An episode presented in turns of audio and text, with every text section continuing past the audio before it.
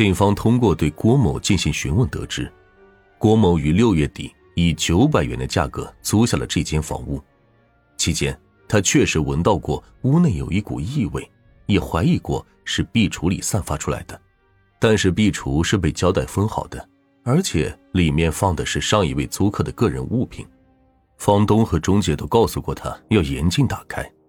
小女孩郭某比较老实，让他不要动，他就从始至终。都没有打开过那个壁橱。在闻到异味之后，郭某便联系了中介和房东，于是中介找了一名保洁员对屋内进行打扫。保洁阿姨把有味道的原因归结于下水道反味，因为五月至七月的时候，当地属于梅雨季节，非常潮湿。唐桥弄是一个老小区，房子比较老旧，而这边有时候经常有些小动物。像小老鼠之类死掉之后，确实会散发一些臭味。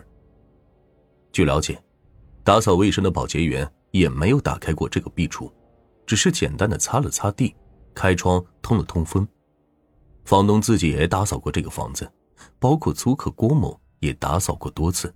看似简单的清扫，却导致案发现场的作案痕迹遭到毁灭性的破坏，这让警方的调查有些无从下手。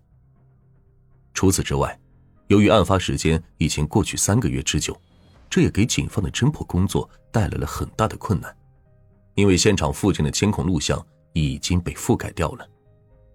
尽管如此，姑苏警方没有放弃一丝的线索，重新对案发现场进行了缜密的现场勘查工作。终于，在几个小时的细致勘查之后，在屋内的角落里发现了一卷没用完的胶带纸。并从中提取到了一枚指纹。因为尸体被胶带捆绑，所以警方认为能在胶带上留下这枚指纹的，应该就是凶手。尽管有了这枚关键性的指纹，但经过比对，凡是进过这间屋子里的人都与之不匹配。随即，警方以案发现场为中心，对周边展开大范围的走访调查。据方某的邻居说。方某的朋友很多，经常有人出入他租住的房屋，而往来最为频繁、令他印象最深的是一名年龄较大的苏州本地男子，年龄大约在六十岁上下。民警通过调查了解到，该男子姓鲁，时年六十七岁。警方找到鲁某询问的时候，他也承认了跟方某相当于是情人关系，但前段时间两人之间发生了一些矛盾。冷战了一段时间，就没有再联系过。据了解，卢某与方某发生矛盾是在五月初，起因是方某一位潘姓男子关系十分亲密，在一段时间的争吵之后，卢某便不再与方某联系。经过调查，警方发现卢某所说属实，随即在继续深入调查卢某的同时，找到了卢某口中的潘姓男子。他同样说在跟方某交往。但在交往的时候，他说他并不知道方某住在那儿，平时与他交往也不是特别的多。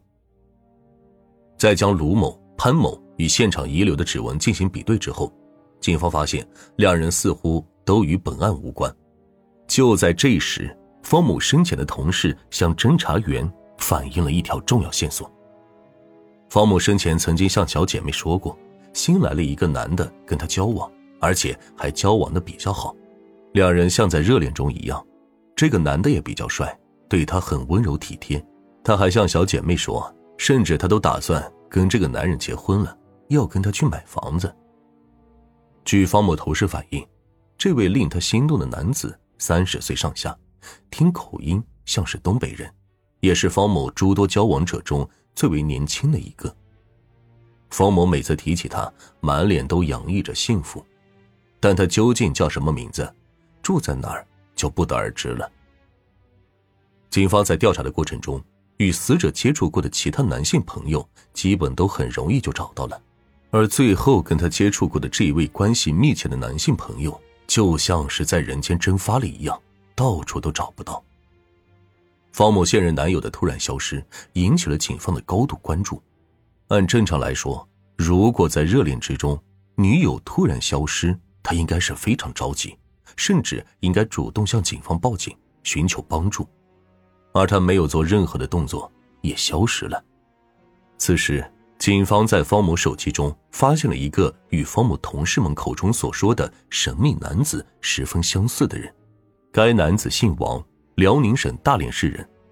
从两人的聊天记录中看得出，两人为恋人关系。王某十分在意方某，但方某失踪之后，王某也几乎在同一时间内消失了。警方通过调查发现，王某在一三年的时候有过诈骗的前科，曾被采取过指纹。经与现场发现的指纹比对，两者完全一致，基本已经锁定了这个王某就是犯罪嫌疑人。那么，王某到底躲到哪儿去了呢？在侦破过程中，警方获悉王某曾是一名厨师。随即，警方对苏州市区内所有的餐饮业进行了大范围的排查，并在全市范围内发布悬赏通告，征集线索，通缉嫌疑人王某。就在悬赏通告张贴几天之后，一家餐厅的老板向警方反映，称店内新来了一名厨师，长相与通告上的王某十分相似。警方苦苦侦查两个多月的嫌疑人，终于出现在面前。据饭店老板说，这人平日里少言寡语，很少与人交流，性格十分孤僻。专案组秘密调查后，确定了此人正是消失多日的王某。二零一七年十一月十日下午五点，姑苏分局刑侦大队在这家餐厅周围秘密布控。在外围等待餐厅营业结束之后，对王某实施了抓捕。王某到案后，很快便交代了杀害方某的犯罪事实。审讯中，王某供述：，二零一六年初，他与方某相识，经过一段时间的接触，他发现方某性格温柔大方，与他总有说不完的话。有一天，王某说袜子破了，方某不但帮他买了袜子，还帮他买了整套的衣服。这让他着实感动，随后两人很快就确定了恋爱关系。王某甚至将自己装扮成一副很有钱的样子，对方某几乎是有求必应。王某说，他每个月给方某三千块钱，甚至想把每个月赚到的钱都交给他。他实在是太爱他了，想要养他，想要照顾他。方某在受到王某的这些恩惠之后，实际也动心了。但随着长时间的相处，方某很快就发现王某并不是很富裕，而方某花钱大手大脚，王某辛苦赚来的工资并不能满足于他，两人之间逐渐产生了矛盾。但是方某也处于一个比较矛盾的状态，他跟着前面那些岁数比较大的男性朋友又断不掉关系。二零一七年五月十六日上午八点，王某与方某再次发生了激烈的争吵。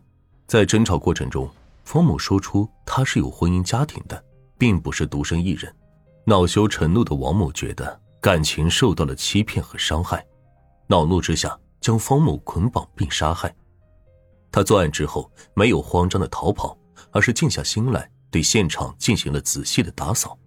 他把尸体用胶带被褥进行了包裹，并把尸体隐藏在了柜子里，再把柜门锁好。然后就像什么事儿都没有发生过一样离开了现场。二零一八年十二月二十四日，江苏省苏州市中级人民法院依法作出判决，被告人王某犯故意杀人罪，判处死刑，缓期两年执行，剥夺政治权利终身。